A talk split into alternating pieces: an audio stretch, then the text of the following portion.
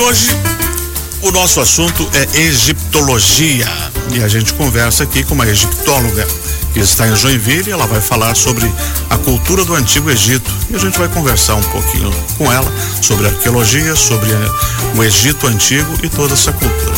É a doutora Imã Elecê. Bom dia. Bom dia. Seja bem-vinda. Obrigada.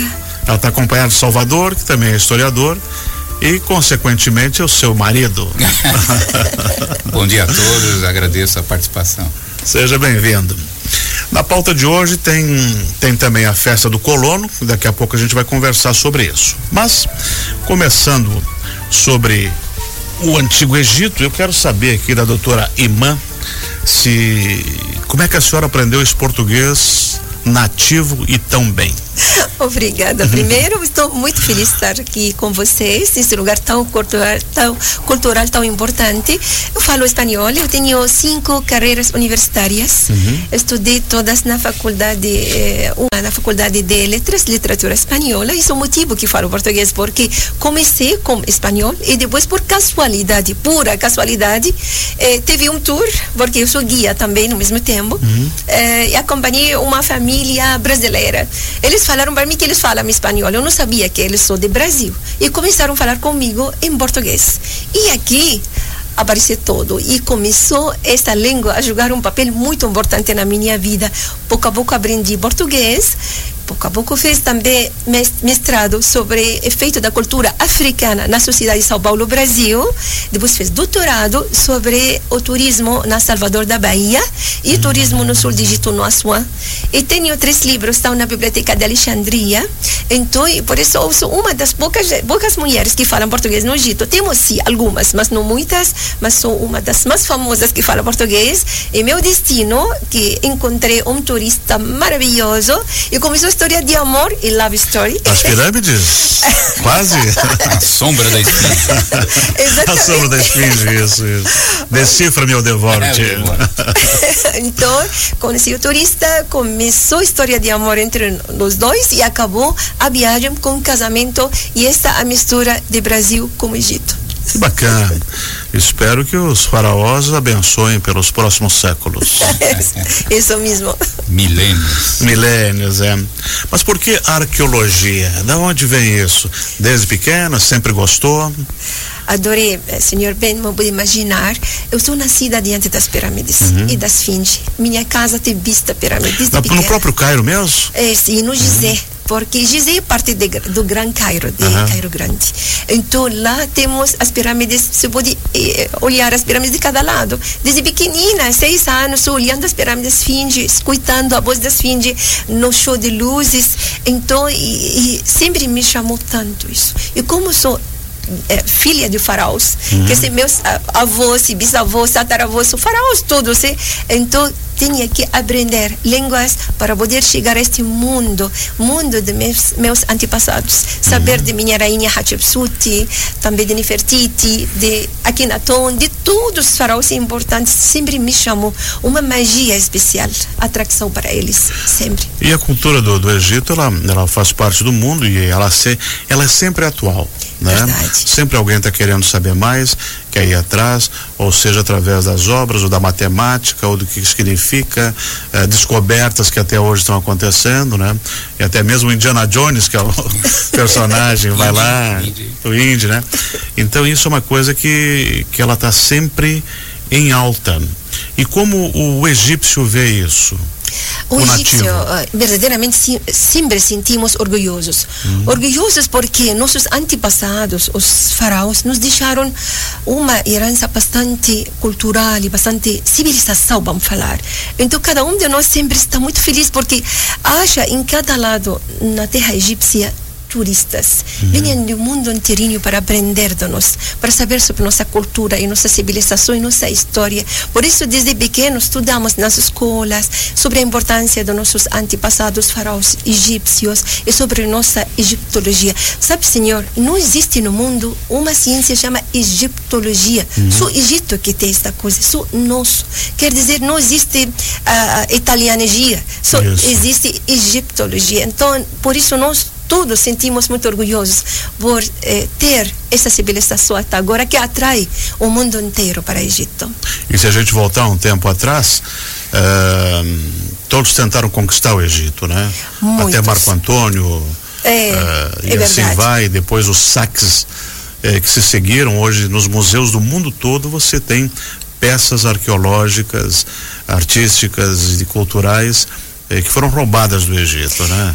E, senhor Pen, eh, vou falar para você duas coisas. Existem coisas que foram saqueadas, roubadas, como você falou, certo, 100%. Existem outras coisas que saíram é, através de uma lei que foi antes do ano 1919, que qualquer arqueólogo que descobre um túmulo, a metade das antiguidades é para ele e a outra metade é para Egito. Hum. Graças a Deus que os políticos egípcios entenderam que isso é muito perigoso e pararam desta lei e trocaram completamente qualquer coisa achada no Egito tem que ficar no Egito.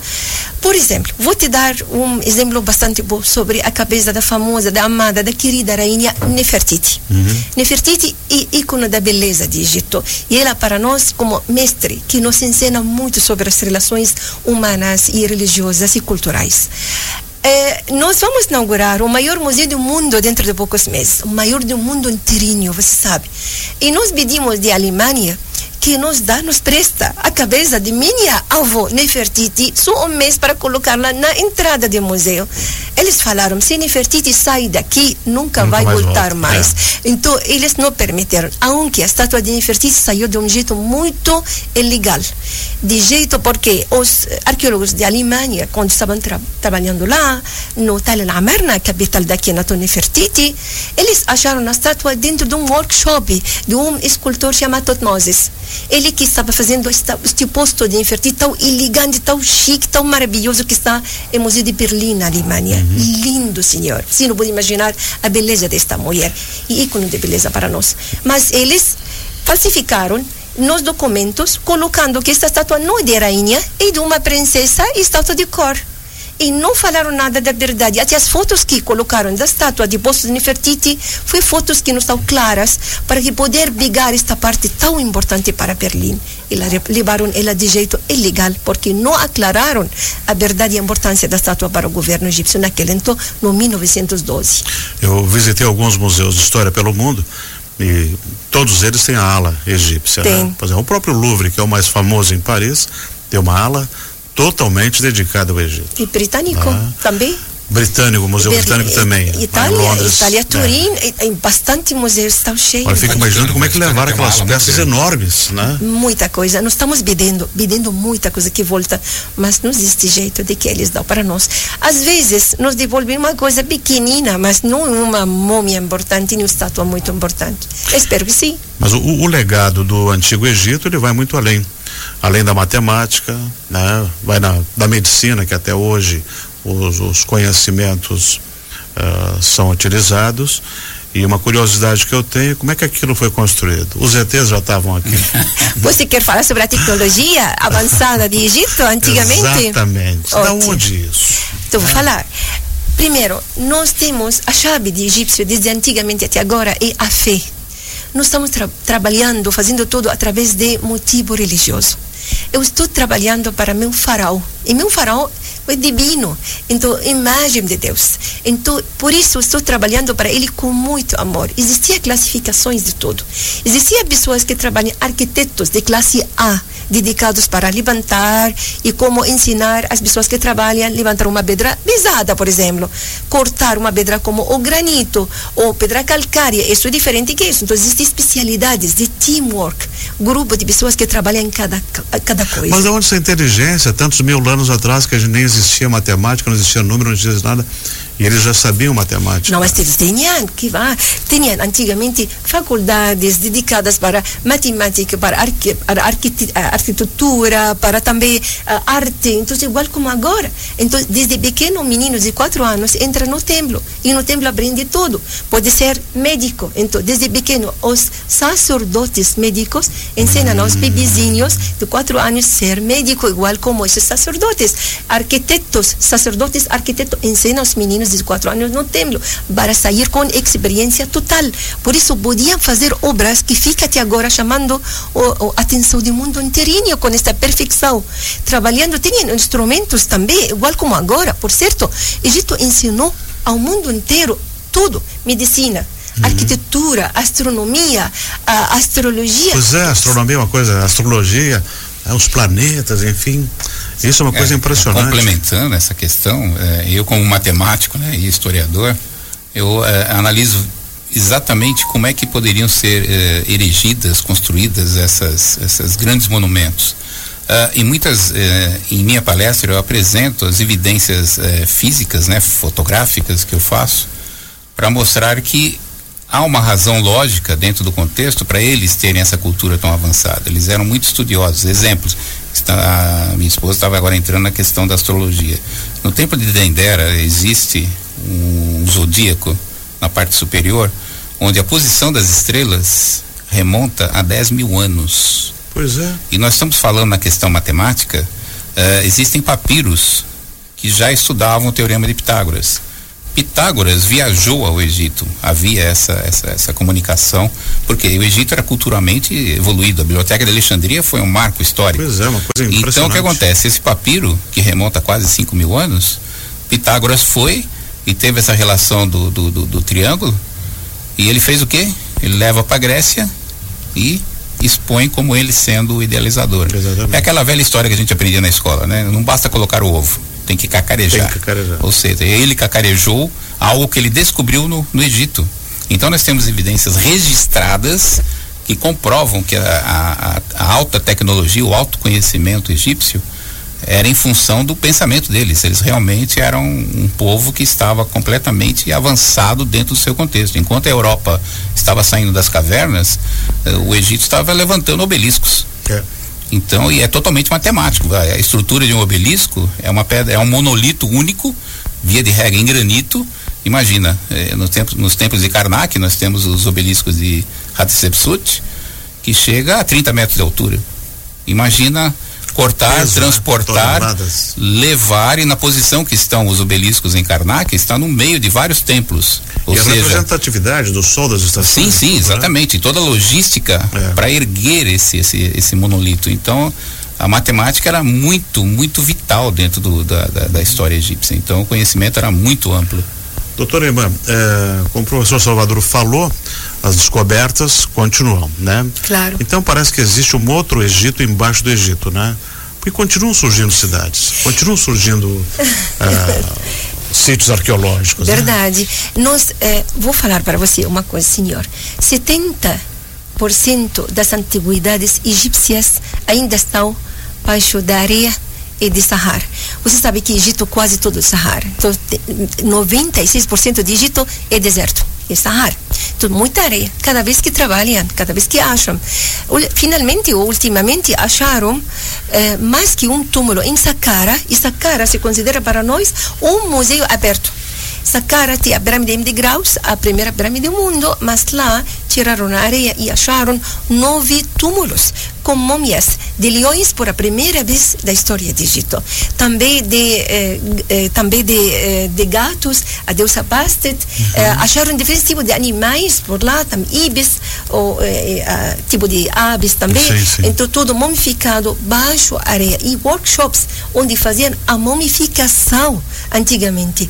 E cada vez que trabalham, cada vez que acham túmulos de nobres, túmulos de princesas, de príncipes, e temos muitos túmulos também descobertos em Luxor, suficiente Luxor. Luxor tem mais que o terço de, de as antiguidades do mundo inteirinho. Então o Egito está cheio de. Não tem muita coisa para ainda bastante, explorar. Bastante. E cada dia temos surpresas. Não paramos. Muitos arqueólogos egípcios e arqueólogos do mundo inteiro. Até brasileiros também temos trabalhando, espanhóis também trabalhando. Agora deixa eu lhe fazer uma pergunta. Uh, até agora tratando de um assunto sério. Mas o cinema ajudou com alguma verdade ou, ou, não ajudou? Por exemplo, as sete pragas do Egito, uh, a maldição de Tutankhamon, a múmia que se levanta. Vamos brincar um pouquinho agora. Então, falar. e é, o meu, o meu, o meu herói, Indiana Jones, o arqueólogo. É, como falei para vocês, que Egito é, é o paixão do mundo inteiro. Todo mundo gosta de Egito. Fazem muitas é, novelas, telenovelas, também fazem é, filmes sobre Egito. Isso. Entre algumas delas são muito lógicas e outras que são fantasia americana, como uhum. às vezes você sabe Hollywood. Existem coisas que é certa e perfeita e documentais que estão feitos de jeito lógico e histórico profundamente, mas existem outros que são Hollywood mais que todo. Então, por exemplo, vou te dar um exemplo. É, nós, quando Mori Keops, o o Miquerinos, já está feito uma pirâmide que é uma das maravilhas do mundo inteirinho, como você sabe, antigo também. Uhum. Então, fazer uma, uma pirâmide de 6 milhões de toneladas, então pois de 2 é. milhões 300 mil blocos de pedra, então você acha que ele, quando já se morre, faz funeral com a música religiosa e danças religiosas, se leva na múmia para colocar dentro. Eles vão fazer como esses filmes que estão fazendo sobre nós, que fecham a porta de repente e as pessoas morrem dentro e gritam os que trabalham e que fazem funeral. Isso é uma coisa maluca, não hum. tem nada de lógica. Exato, exato. Por isso existe verdadeiramente alguns países que fazem documentais ou filmes, eu quando sei de onde é, eu sempre paro para escutar, porque sei que é uma coisa muito lógica. Não como este filme chamado Mami, A Múmia, parte 1, uhum. parte 2. Ah, o senhor Imhotep para nós, e Imhotep é um homem que, seu nome significa o homem que vinha em paz. Imagina você que eles atuam ele em forma de um, uma, pessoa maldita que tira as múmias dos túmulos, os carabéis comem as pessoas, carabeio para nós é símbolo da boa sorte, da fortuna e um ícone bastante importante, não é de maldade. Então essas coisas têm que estar bem estudadas e para fazer um filme e gastamos todo, todo esse dinheiro, tem que ser uma coisa bem estudada. E a mesma relação com a maldição de Tutankhamon, Tut. Ah, isso boa propaganda, porque eu entro no túmulo milhares de vezes e cada dia estou, estou sana e salva. Não pegou ainda nada, maldição. Nada, e eu não, também, sobrevivi até agora. Então, eles sempre, eh, para fazer propaganda da de descoberta naquele então falaram desse assunto, mas não é verdade, porque o túmulo está aberto, as joias estão no Museu do Cairo e todos os brasileiros, o mundo inteiro vai lá e olham, às vezes vejam juro, turistas chorando, lágrimas, assim, tão emocionados por ver uma obra espetacular de máscara, 11 kg de ouro, sarcófago 110 kg de ouro. Você imagina o rei mais rico do mundo? E este menino Tutankhamon, não existe rei que tem máscara de 11 kg de ouro, nem sarcófago de 110 kg de ouro e Tutankhamon, que não, não dá nada de maldição para ninguém, dá toda a glória de Egito para todo mundo. Vamos falar um pouquinho sobre a participação da mulher. A Cleo, era Cleo? Cleopatra. Muito íntimo, pelo jeito. É, Cleo. Cleopatra, para Hoje nós. a gente vê muita participação da mulher aqui e lá. E a gente vai a milênios lá, já existia uma imperadora, né? Uma qual era Rainha. o título da Cleopatra? Sim. Rainha. Ah, não, mas temos muitas. No, na época faraônica. Ela foi a mais famosa. Ela, não, não só ela a mais Ou famosa. por causa do cinema. Uma das famosas, exatamente ah. por cinema. Mas nós temos também Hatshepsut, a rainha que mostrou para o mundo inteirinho que a mulher pode governar um país com muita paz, 20 anos sem nenhuma guerra, economia excelente, diplomática classe A, relações perfeitas com, e diplomáticas com a eh, Ásia e com também África. Egito de rainhas Nefertiti. Pois é, Estou hoje a minha palestra, a nossa palestra uhum. vai ser sobre a Akhenaton Nefertiti, a importância de Nefertiti, seu papel tão importante na história egípcia. Nefertari, a rainha, símbolo da beleza uhum. de Egito, igual como de eh, como Nefertiti, também muito importante. Temos eh, Yahotop, que você não sabe dela. Eh, Yahotop, eu posso falar dias sobre esta grande mulher que ajudou seu filho a jogar fora os ixos que ocuparam nossa terra. E, por certo, esta mulher e motivo que me casou com o brasileiro. Então, com Salvador, por um amuleto que ela usou, um colar de três moscas, esta a superior comenda do mundo que seu filho fez para ela, porque ela, a mãe brava, a mãe que adorou o Egito, a amada dos egípcios. E por isso, quando ela ajudou ele a julgar os inimigos fora de Egito, fez para ele esta comenda. E a filha de meu marido, que não foi meu marido, foi motorista, queria esta comenda.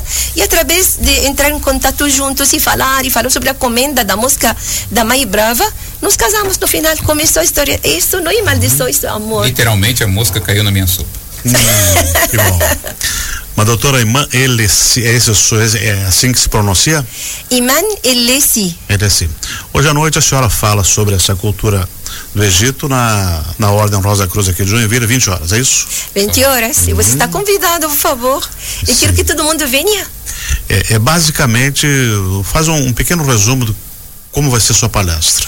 Ótimo. A palestra verdadeiramente vai ser entre os dois. Uhum. Salvador, meu marido, e eu. E nós vamos falar sobre a importância de Akhenaton e Nefertiti e a relação deles com a sabedoria espiritual e a luz que eles nos han deixado para continuar nossa vida com muita paz e com muita energia positiva, abrindo para nós caminhos positivos para aprender da vida.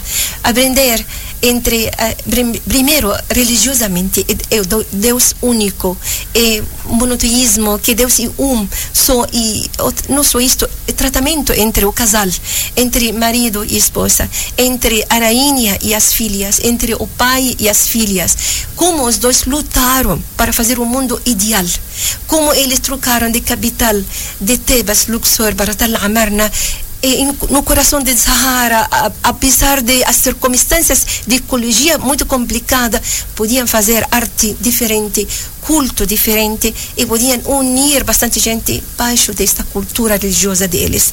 Hoje vamos falar sobre muita coisa. Uhum. então, principalmente sobre Nefertiti e sobre Akhenaton e também vamos também fa falar sobre nossa viagem que estamos fazendo para o Egito, eh, nossa tour operadora no Egito, Luz of Egypt, Luz of. Egito, e também eh, Bervoy aqui no São Paulo e com Rosa Cruz para fazer uma viagem fantástica aprendendo sobre esta cultura e civilização egípcia. Professor Salvador, você já, já, já tinha ouvido Joinville?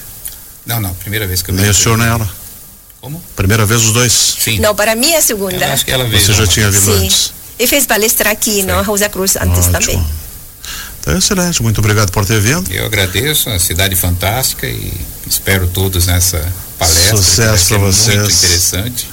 E só um, um, complemento, né? É, nós tivemos uma, uma que a gente faz o feedback ao término dos nossos grupos para ver o que que a gente pode uhum. modificar, melhorar, enfim, implementar o que foi ótimo, o que não foi, enfim. E uma turista falou algo muito interessante quanto ao nosso a nossa relação. É, ela simplesmente falou assim: olha, vocês dois fazem o par perfeito. Motivo, irmã é emoção e você é razão. Então a gente consegue conciliar toda a questão histórica com a razão, porque eu sou matemático, uhum. ou seja, a minha visão é cartesiana, mas ao mesmo tempo pela minha especialização em história, eu consigo conciliar um com o outro. Então, todas as pessoas que pensam de uma maneira muito simples de eh, evidenciar uma coisa que está à sua frente, eu mostro com fatos. Então eu evidencio, falo, aqui está a informação, então fica muito mais fácil de você entender pelo lado da razão e não pela coisa ilógica. Enfim, Iman significa fé.